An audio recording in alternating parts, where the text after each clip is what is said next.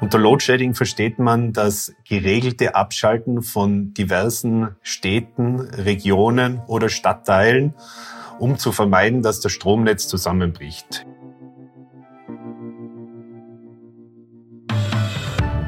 In Südafrika heißt es also mit Load Shedding zu leben. Gar nicht auszudenken, wenn das bei uns in Österreich regelmäßig wäre. Aber nicht nur das ist dort etwas anders und damit willkommen zu einer neuen Folge von Austria ist überall zum Export-Podcast der Außenwirtschaft Austria. Für uns geht es heute ja nach Südafrika, genauer gesagt nach Johannesburg zum Exportexperten und Wirtschaftsdelegierten Martin Meischel. Und mit Martin spreche ich in dieser Folge nicht nur darüber, was passiert, wenn der Strom abgeschalten wird, sondern wir reden auch über innovative Unternehmen und Produkte, wo es dann mal heißt, Burger weglassen und Salat essen, weil sonst wird es teuer. Und nicht nur das ist Thema bei uns, sondern wir sprechen auch wieder über die Geschäftskultur und auch, wie sicher er sich denn im Land dort fühlt. Und wir hoffen, dass Sie uns den Strom nun nicht abschalten. Ein Hallo nach Johannesburg. Hallo Martin. Hallo Christoph, schöne Grüße in die Heimat. Und bevor wir loslegen, Martin, habe ich noch einen kurzen Blick hinter die Fahne von Südafrika geworfen.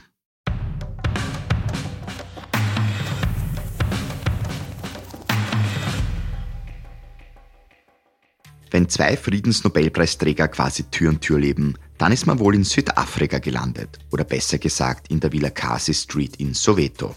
Und die Rede ist von Nelson Mandela und Erzbischof Desmond Tutu, die beide Häuser dort besaßen. Etwas länger als die Villacasi Street ist da schon die Route 62, eine der längsten Weinstraßen der Welt, die in der Nähe von Kapstadt bis ins Landesinnere verläuft und vermutlich auch schon die ein oder andere Traube für so manchen österreichischen Weinliebhaber oder Weinliebhaberin abgeworfen hat. Nicht abgeworfen, sondern wohl eher umgehaut wird man von der Schönheit der Natur mit der wahnsinnigen Tier- und Pflanzenvielfalt des Landes.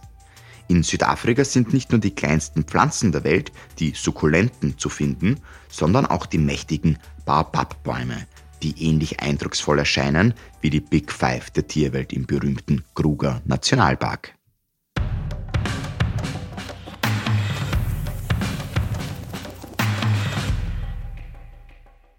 Lieber Martin, Afrika ist nicht nur Europas Nachbarkontinent, sondern auch die Weltregion mit dem stärksten Bevölkerungswachstum. 2050 dürften dort knapp doppelt so viele Menschen leben wie heute. Und dieser rasche Zuwachs an Einwohnern bringt natürlich auch viele Herausforderungen mit sich. Andererseits kann man jetzt auch sagen, wenn man es positiv formulieren möchte, Herausforderungen bringen auch wieder Chancen. Ein Markt daher, an dem man nicht mehr vorbei kann, vermutlich, oder? Vor allem aus deiner Sicht. Absolut. Also wie du schon erwähnt hast, also bis 2050 wird erwartet, dass sich die Einwohneranzahl Afrikas verdoppelt. Wir sprechen jetzt schon von 1,4 Milliarden Einwohnern in Afrika.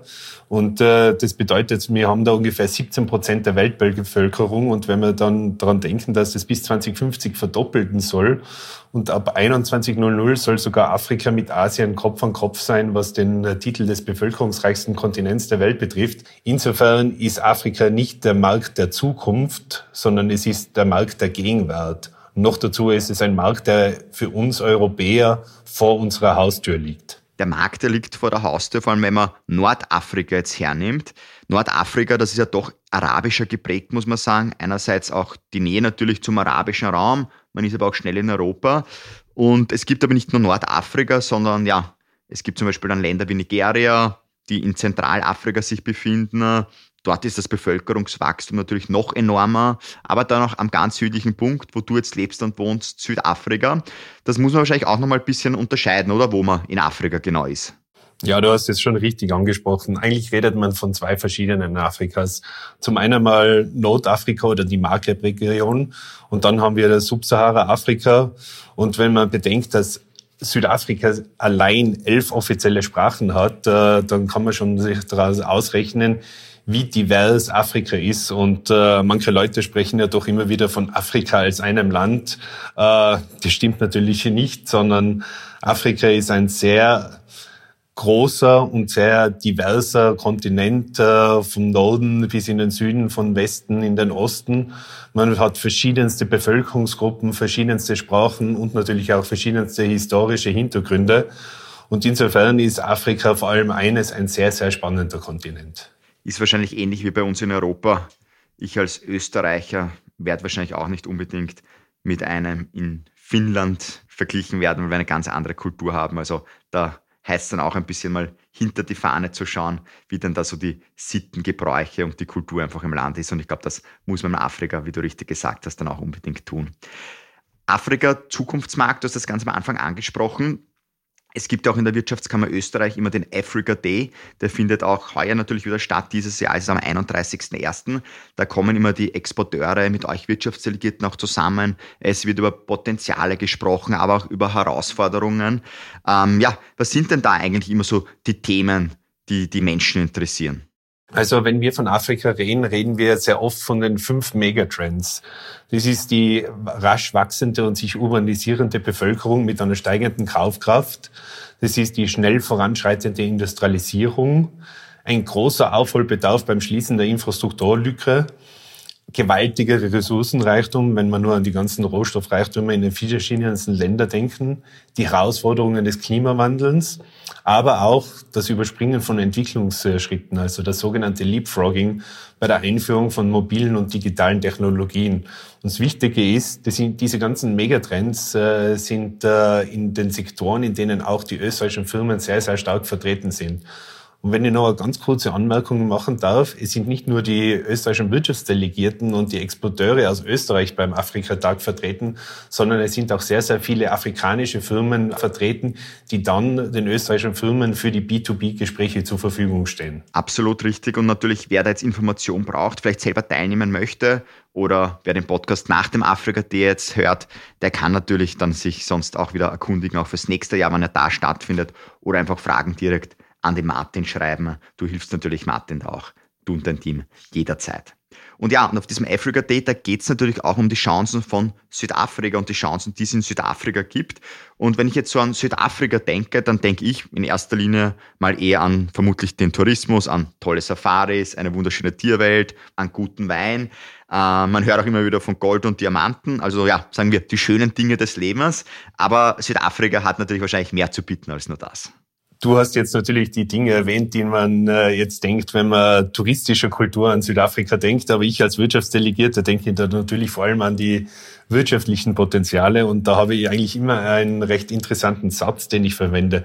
Auf nur vier Prozent der Landmasse werden von fünf Prozent der gesamtafrikanischen Bevölkerung 23 Prozent des gesamten BIP Afrikas erwirtschaftet. Das waren jetzt sehr viele Zahlen. und das äh, zeigt natürlich schon, wie wichtig Südafrika auf dem afrikanischen Kontinent ist aber auch zugleich, dass Südafrika natürlich das mit Abstand wichtigste Land für die österreichische Wirtschaft ist, für die bilateralen Wirtschaftsbeziehungen. Wir reden eigentlich davon, dass ein Drittel aller Afrika-Importe aus Südafrika kommen und ein Viertel aller österreichischen Exporte nach Afrika gehen an das Kap der guten Hoffnung. Wenn wir uns jetzt ein bisschen Südafrika noch genauer anschauen, wenn man so Berichte liest, liest man immer wieder gut. Einerseits natürlich extrem spannender Markt. Andererseits auch CO2 zum Beispiel wird extrem viel produziert. Ganz große Herausforderung. Ähm, jetzt würde ich aber mal behaupten, Thema erneuerbare Energien Südafrika zum Beispiel. Das Land hat viel Sonne. Wenn nicht in Afrika, wo sonst? Es gibt das Meer, es gibt eben das Wasser, es gibt Wind. Ähm, wieso tut man sich da so schwer? Ja, das ist vor allem auch historisch gewachsen. Südafrika hat eine sehr, sehr große Bergbauindustrie und Kohle ist einer der größten Industriezweige innerhalb äh, des Bergbausektors. Und äh, dementsprechend hat Südafrika vor langer, langer Zeit für die Stromgewinnung auf die Kohle gesetzt, was natürlich äh, dementsprechende Implikationen hat, was jetzt den CO2-Ausstoß betrifft. Südafrika ist der elftgrößte Emittent von CO2 weltweit und in Zeiten des Klimawandels ist das natürlich ein Riesenproblem. Und wie du schon erwähnt hast, Christoph, äh, wir haben hier Sonne in Übermaß, wir haben äh, Wind und wir haben Wasser. Und wenn nicht in Afrika, dann wo sonst? Und dementsprechend äh, wird jetzt natürlich auch versucht, in Südafrika jetzt den Wandel von den fossilen Energiequellen Richtung erneuerbare Energien zu machen. Und beim COP26-Gipfel in Glasgow wurde Südafrika knapp 9 Milliarden Dollar von den äh, westlichen Geberländern zur Verfügung gestellt, wenn es schafft, von der klimaschädlichen Kohle Richtung erneuerbare Energien zu gehen. Und da sehen wir natürlich auch Riesenchancen für innovative österreichische Firmen, die mit ihrer Technologie und mit ihrem Know-how zu diesem Wandel beitragen können. Jetzt provokant gesagt, macht das der Westen natürlich auch nicht, weil er zu viel Geld hat, einfach da Südafrika so viel Geld zu geben. Gibt es wahrscheinlich auch gute Interessen, wieso sie das machen. Ähm, wie schmal ist aber generell der Grad dann zwischen diese Energie aus erneuerbaren Energien zu gewinnen, um mehr oder weniger das eigene Land, das eigene Volk damit zu versorgen und auf der anderen Seite dann diese Energie doch wieder zu exportieren. Was würdest du da sagen, Martin? Bevor ich da diese Frage beantworten kann, Christoph, muss ich ein klein wenig ausholen und muss ein Wort verwenden, was womöglich in Europa oder in Österreich eher unbekannt ist. Das ist das sogenannte Load Shedding. Südafrika lebt mit dem Load Shedding. Unter Load Shedding versteht man das geregelte Abschalten von diversen Städten, Regionen oder Stadtteilen um zu vermeiden, dass das Stromnetz zusammenbricht. Wir haben allein in Südafrika in diesem Jahr mehr als 2000 Stunden schon Loadshedding gehabt. Das muss man sich so vorstellen. Jeder in Südafrika hat ein Smartphone und äh, man hat eine App auf diesem Smartphone, die heißt Escom-C Push. Und da bekomme ich ungefähr 55 Minuten, bevor Loadshedding in meinem Stadtteil anfängt, eine Push-Nachricht zwischen 10 und 12 Uhr fällt heute der Strom aus. Und dann gibt es auch noch so verschiedene Stages vom Load Shedding, also von Stage 1, 2, 3, 4, 5, 6. Äh, 6 war bis jetzt die höchste Stage, was wir gehabt haben. Und das kann dann schon so sein, dass man zwölf Stunden am Tag keinen Strom hat. Und das ist natürlich eine riesen Herausforderung, nicht nur für die Leute, die in Südafrika leben, sondern auch für die Industrie. Und dementsprechend ist die Energiesicherheit immer eines der am meisten besprochenen Themen in Südafrika, ob das im privaten äh, Umfeld ist, ob das im geschäftlichen Umfeld ist, weil ohne Strom spielt halt nicht viel mit. Aber um auf deine Frage zurückzukommen, bevor jetzt Südafrika großartig äh, grünen Strom oder grünes Hydrogen exportieren kann, müssen davor mal die eigenen Probleme gelöst werden, weil das Loadshedding, wie ich es schon erwähnt habe, einen richtigen großen Impact auf das äh, gesellschaftliche und wirtschaftliche Leben hat. Also es ist nicht so, als würde jetzt Südafrika großartig jetzt sagen, wir helfen jetzt Europa, die Energiekrise zu lösen, sondern davor muss einmal die Energiekrise vor Ort gelöst werden. Weil du Load Shedding gerade angesprochen hast, ähm, wir sind jetzt ja auch gerade per Videotelefonie verbunden, also über dein Handy. Und wie wir begonnen haben, hast du mir gleich gesagt, es kann sein, dass der Empfang weg ist, weil ja, es ist Load Shedding angesagt. Also da sieht man, was das für Einflüsse auch haben kann. Apropos abdrehen, ähm, wenn ich gemein bin, würde ich jetzt sagen, ja, Elon Musk, ein sehr bekannter Südafrikaner, dreht auch manchmal gerne vielleicht etwas ab. Hat er mit Twitter jetzt die Diskussionen gegeben und gibt die Diskussionen. Aber Elon Musk, mit, über den möchte ich mit dir jetzt ganz kurz sprechen, denn er ist ja ohne Zweifel einer der bekanntesten Südafrikaner. Und er ist einerseits zwar umstritten, aber andererseits, man kann sagen, was er möchte, er hat natürlich durch die Marke Tesla den ganzen Automobilsektor ja auf den Kopf gestellt und extrem beeinflusst. Ähm, er selber würde sich als einer der größten Visionäre der heutigen Zeit ähm, beschreiben. Und er denkt alles andere als klein. Stichwort auch Mond zum Beispiel. Ist er eigentlich für viele südafrikanische Unternehmerinnen und Unternehmer ein Vorbild? Sieht man ihn auch als Südafrikaner oder doch schon mehr als der Südafrikaner, der nach Amerika gegangen ist? Denkt man selber sehr gerne groß im Land? Wie würdest du das so beschreiben? Also ich würde mal sagen, es ist sowohl als auch. Äh, natürlich sind die Südafrikaner stolz, dass Elon Musk jetzt zum reichsten Menschen der Welt geworden ist. Aber es ist ihnen auch klar, dass er jetzt nicht unbedingt äh, das in Südafrika geschafft hat, sondern das in Übersee, in Nordamerika äh, auf die Beine gestellt hat. Aber Unternehmertum ist in der afrikanischen DNA drinnen. Und äh, es gibt äh, doch einige Beispiele, wo südafrikanische Firmen in der Zwischenzeit weltweit äh, an erster Stelle sind, beziehungsweise sehr innovative Lösungen anbieten. Du hast jetzt diese innovativen Lösungen angesprochen. Ähm, vielleicht, wenn wir da ein bisschen jetzt noch bleiben, hast du so zwei, drei Beispiele, die das für uns ein bisschen nahbarer machen? Ja, da würde ich vor allem gerne jetzt einmal die Versicherungsgesellschaft Discovery erwähnen. Für uns Österreicher oder für jemanden, der aus Europa kommt und nach Südafrika übersiedelt, äh, man entkommt Discovery einfach nicht. Äh, Discovery ist ein privater Versicherungsanbieter. Leider ist das staatliche Versicherungssystem in Südafrika jetzt nicht unbedingt das Beste. Und wenn man eine gesunden oder eine Krankenversicherung braucht, dann wird man über kurz oder lang auch einmal bei Discovery landen und die haben wirklich sehr, sehr innovative Produkte, die aber bei uns in Europa eventuell unter dem Motto Big Brother is watching you laufen. Da, gibt's, da gibt es zum Beispiel Angebote, dass man eine Apple Watch oder eine andere Smartwatch äh, zu verbilligten Konditionen bekommt, aber unter der Bedingung, dass äh, sämtliche Werte, die diese Smartwatch erfasst, äh, dann über die Discovery App an Discovery weitergeleitet werden. Und da kann man dann sich die sogenannten Discovery oder Vitality Points verdienen.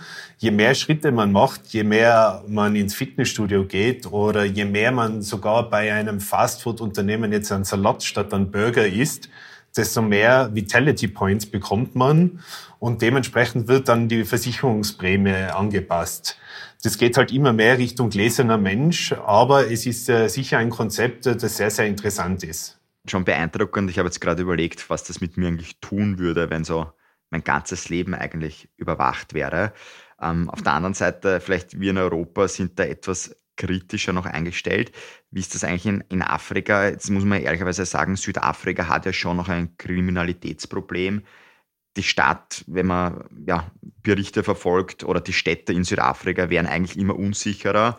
Jetzt bist du ein, sage ich einmal, stattlicher Zwei-Meter-Tiroler Hast du trotzdem manchmal Angst, wenn du auf der Straße herumgehst oder wie kann man sich das so vorstellen?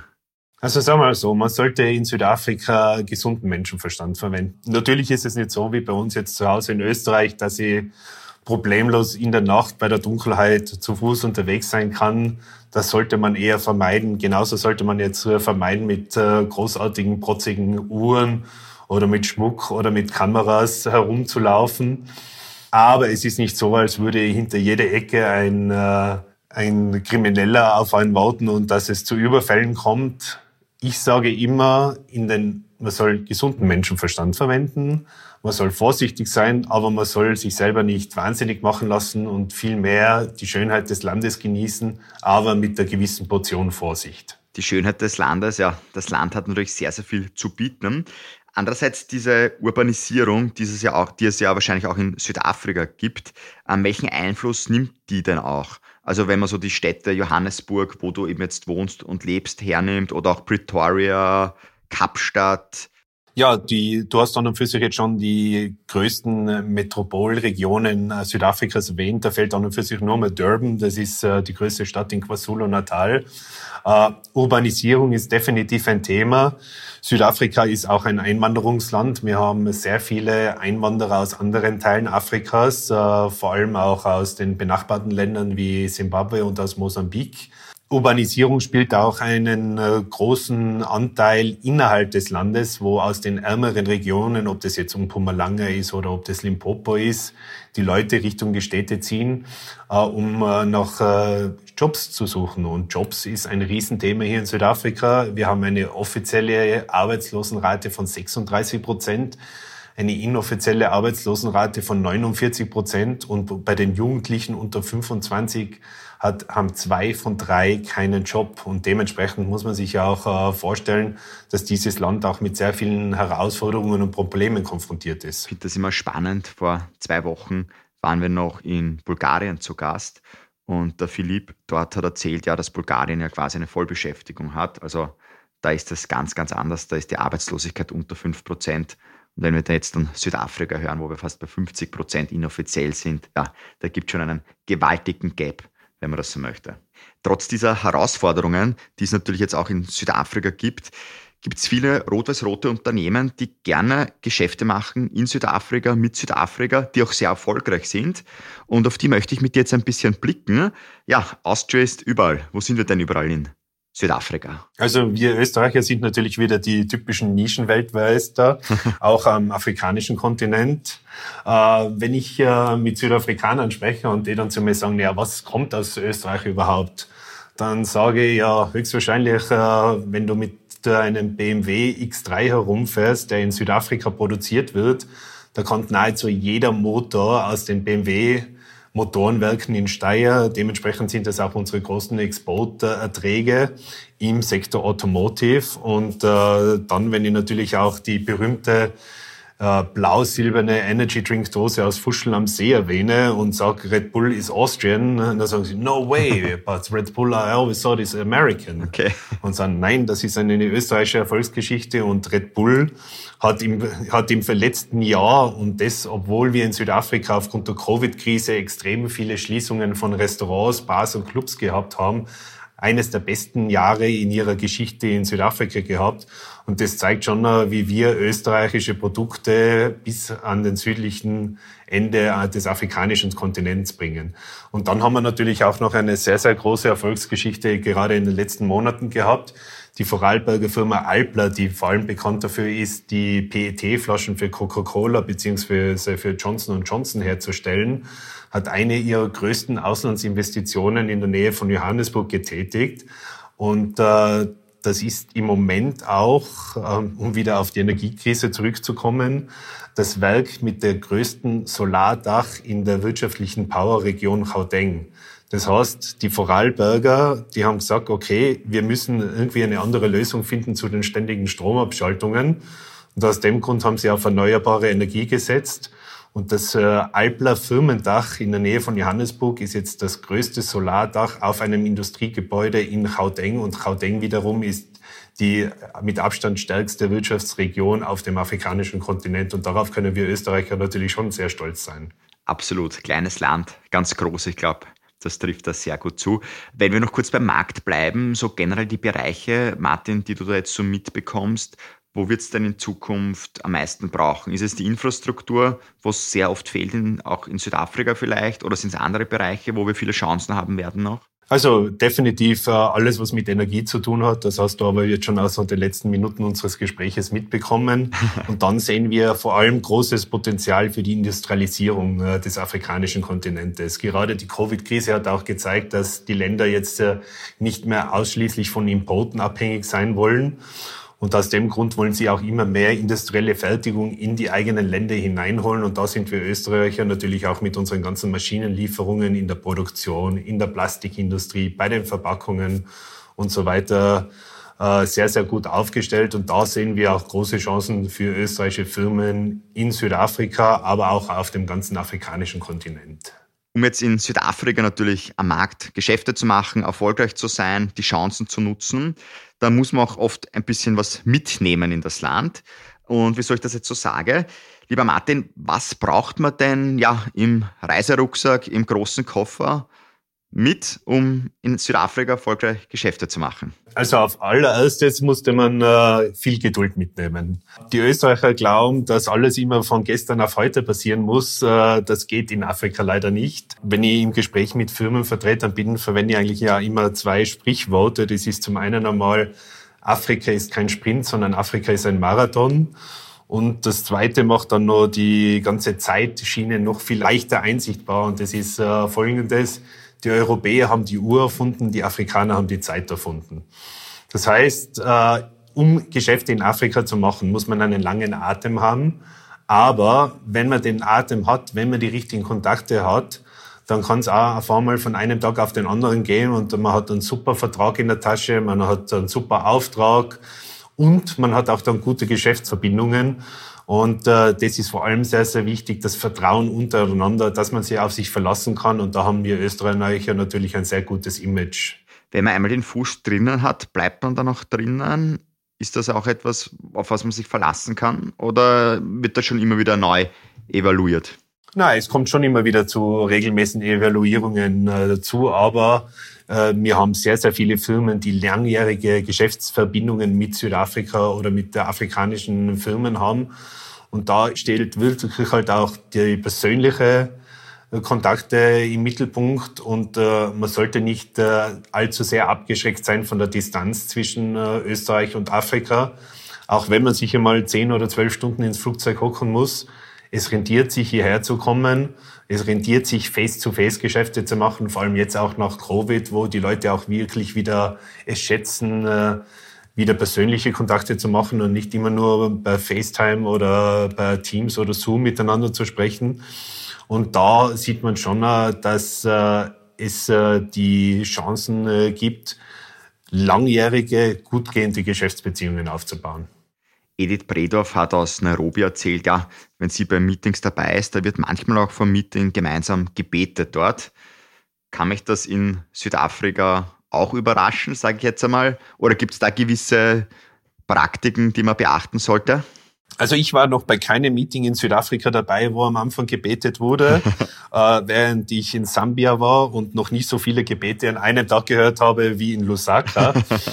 Aber es wird in Südafrika gern, bevor man über das Geschäftliche redet, auch ein bisschen Smalltalk gemacht. Und äh, da kann man als Tipps an und für sich immer verwenden, Lob für die Schönheit des Landes, äh, Lob für die Küche. Wir haben unglaublich gutes, frisches Essen mit den verschiedensten Einflüssen hier in Afrika und auch ganz, ganz wichtig, Lob für den Sport.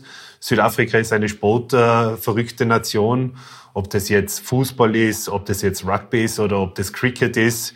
Es gibt immer wieder von den südafrikanischen Mannschaften, die gerade Erfolge gefeiert haben. Und wenn man weiß und darüber spricht, dann hat man schon einen gewissen Stein im Brett. Und insofern äh, ein bisschen Smalltalk, positiver Smalltalk. Und dann hat man sicher eine gute Basis für erfolgreiche Geschäftsbeziehungen in Südafrika. Weil du gerade den Sport auch angesprochen hast ein ganz großer im Sport, der hat ja auch ein bisschen Wurzeln, glaube ich, in Südafrika, oder? Wenn ich mich jetzt recht erinnere. Ja, Roger Federer ist halber Südafrikaner. Seine Mutter ist aus äh, der Nähe von Durban. Und knapp vor Beginn der Covid-Krise hat äh, Roger Federer im Fußballstadion von Kapstadt gemeinsam mit Rafael Nadal ein Charity-Match, äh, Match for Africa gespielt und das ist bis zum heutigen Tage das am meistbesuchte Tennismatch in der Geschichte. Also insofern auch sehr, sehr imposant und ein stolzer Halbsohn Südafrikas sozusagen. ja, bekannte Persönlichkeit, absolut. Ähm, von Roger Federer nochmal kurz zur Geschäftskultur zurück. Ähm, wie sehr spielt auch Hierarchie eine Rolle in Südafrika? Muss ich schon genau wissen, mit wem ich spreche, dass ich zu einem Geschäft komme? Auf alle Fälle. Also man sollte sich im Vorhinein informieren, welche Position der Geschäftspartner hat, mit dem man sich trifft. Man sollte grundsätzlich äh, immer eine gewisse Vorbereitung vor den Geschäften haben, auch schauen auf die Website, beziehungsweise was natürlich auch wichtig ist, äh, sich informieren über die Bonität der Geschäftspartner. Und dafür sind natürlich wir Außenwirtschaftscenter da, um auch gewisse Hintergrundinformationen äh, zu recherchieren. Also je besser man vorbereitet ist, desto einfacher sind dann die Gespräche vor Ort. Und mit Englisch geht's dann oder brauche ich manchmal einen Dolmetscher sogar. Wobei Englisch ist ja eigentlich eine offizielle Amtssprache in Südafrika. Also ich habe vorher erwähnt, dass äh, Südafrika elf offizielle Sprachen hat, aber mit Englisch kommt man überall durch. Es ist nicht so, als würdest du einen Zulu oder einen großer Dolmetscher brauchen, um hier Geschäfte machen zu können. Das hört sich gut an. Wahrscheinlich schwieriger ist, durchzukommen durch den Verkehr. Ich kann mich nämlich erinnern, wie wir das erste Mal miteinander telefoniert haben. Bist du gerade im Auto am Weg nach Pretoria gewesen und gesagt, du, ich habe eh Zeit, ich stehe jetzt sehr, sehr lange im Stau. Ganz genau. Und äh, der Stau war auch wiederum Grund äh, wegen Loadshedding, weil dann mit natürlich dann auch alle Ampeln ausgefallen sind und äh, dann herrschte mal wieder das tägliche Chaos aufgrund des Loadsheddings. Aber wie gesagt, wenn man in Südafrika Sachen machen will, braucht man Geduld und da gehört auch die Geduld im Autoverkehr dazu. Absolut. Und das Reisen dann in andere Länder, das wird wahrscheinlich dann nicht bei Auto passieren, weil dann wird es noch länger dauern, sondern eher mit Flugzeug. Du bist ja nicht nur Wirtschaftsdelegierter für Südafrika, du lebst und arbeitest dort, aber betreust auch andere Länder. Ich habe nachgeschaut, das sind 19 Stück und da sind südlich afrikanische Länder dabei, also bekannte wie Namibia, Sambia oder auch Mauritius, äh, wo ja auch sehr gerne hingereist wird auf Urlaub, aber auch so Exoten wie zum Beispiel Tristan da Cunha. Frag mich jetzt bitte nicht, wo das liegt. Ähm, ja, da enden dann meine Geografiekenntnisse. Ähm, wir können jetzt nicht über alle Länder noch sprechen, aber jetzt so ganz zum Abschluss ähm, unseres Gesprächs möchte ich dich trotzdem noch was fragen. Was gibt es denn über diese Länder, die vielleicht nicht so im Rampenlicht stehen wie Südafrika, trotzdem so zu berichten? Also ich würde dir jetzt gerne über die wirtschaftlichen Chancen in Tristan da Cunha Auskünfte geben, aber da passiert leider nicht so viel. Das, das ist die Schwesterinsel von St. Helena, die eigentlich nur dafür bekannt ist, dass der Napoleon dorthin verbannt wurde. Aber du hast schon Namibia, Sambia oder Mauritius erwähnt.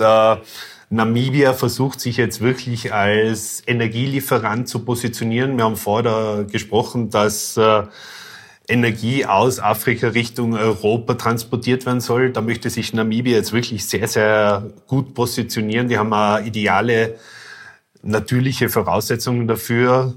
Extrem viel Platz, äh, ob das jetzt für Photovoltaik ist, einen konstanten Wind an der Küste und natürlich auch den Meereszugang. Und in Namibia soll jetzt in den nächsten Jahren ein Mega-Hydrogenprojekt äh, realisiert werden. Und wir reden da von einer Größe des Projektes, das bis zu 80 Kilometer breit ist und 100 Kilometer lang ist. Also das sind schon Dimensionen, die unglaublich groß sind. Und die möchten bis zu sieben Gigawatt äh, aus Namibia als grünen Wasserstoff Richtung Europa transportieren und das entspricht ungefähr der Kapazität von sieben Kernkraftgeneratoren. Also das ist dann schon sehr, sehr imposant. Gewaltig. Was Sambia betrifft, das ist ein immer in den letzten Jahren wieder sehr dynamisches äh, Land geworden, auch aufgrund politischen Wechsels. Die sind natürlich äh, sehr bekannt für den Bergbau und die haben jetzt vor kurzer Zeit mit ihrem Nachbarland, mit der Demokratischen Republik Kongo, einen Vertrag abgeschlossen, weil in Sambia und in Kongo werden bis zu 90 Prozent der Rohstoffe gefunden, die für den Bau von Batterien, die für die Elektroautos notwendig sind, gefunden werden. Und die Afrikaner sagen, sie wollen nicht jetzt immer nur die Rohstoffe Richtung Europa oder Richtung Asien liefern, sondern sie wollen auch die Wertschöpfungskette im Land behalten. Und deren Flagship-Idee ist es jetzt, die Batterienproduktion nach Sambia beziehungsweise nach äh, Kongo zu bringen, um dort auch äh, sozusagen äh, diese Wertschöpfungskette auszunutzen und nicht nur reiner Rohstofflieferant für Übersee zu sein. Das letzte Land, was du erwähnt hast, Mauritius. Mauritius ist jetzt im afrikanischen Vergleich das reichste Land mit Einkommen pro Kopf, ist natürlich auch bekannt für den Tourismus mit den wunderschönen Stränden, möchte sich aber jetzt auch als Pharma-Hub für den Indischen Ozean etablieren und gerade durch die Covid-Krise hat man schon gesehen, wie wichtig es ist, äh, dass man schnellen Zugang zu Pharmaprodukten und zu Pharmaproduzenten hat. Und das ist eines von diesen äh, Schwerpunktsektoren, auf das sich jetzt Mauritius konzentrieren will. Und du hast die Wertschöpfungsketten angesprochen. Das schafft natürlich auch wieder sicher viele Arbeitsplätze dann im eigenen Land, die man eh so dringend benötigt, wie wir von dir heute schon gehört haben. Ganz genau, ja. Lieber Martin, dann darf ich jetzt Vielen lieben Dank dir sagen für die kurze akustische Geschäftsreise nach Südafrika. Die Videotelefonie, sie hat gehalten. Load-Chatting hat noch nicht so stattgefunden. Ich hoffe, es kommt nicht jetzt gleich bei dir. Jedenfalls alles Gute für deine Zeit noch in Südafrika. Vielen Dank, Christoph, und äh, vielen Dank an die ganzen Hörer unseres Austria ist überall Podcasts. Und ich hoffe, Sie schon bald in Südafrika oder in einem anderen Land meines Betreuungsbereichs begrüßen zu dürfen.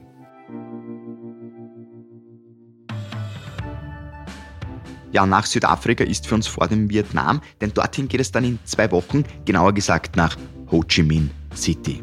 Und nach dem Vietnam, dann werden wir wieder Europa bereisen. Wir werden uns die Niederlande anschauen. Ich hoffe, dass du bei beiden Ländern natürlich auch wieder mit dabei bist.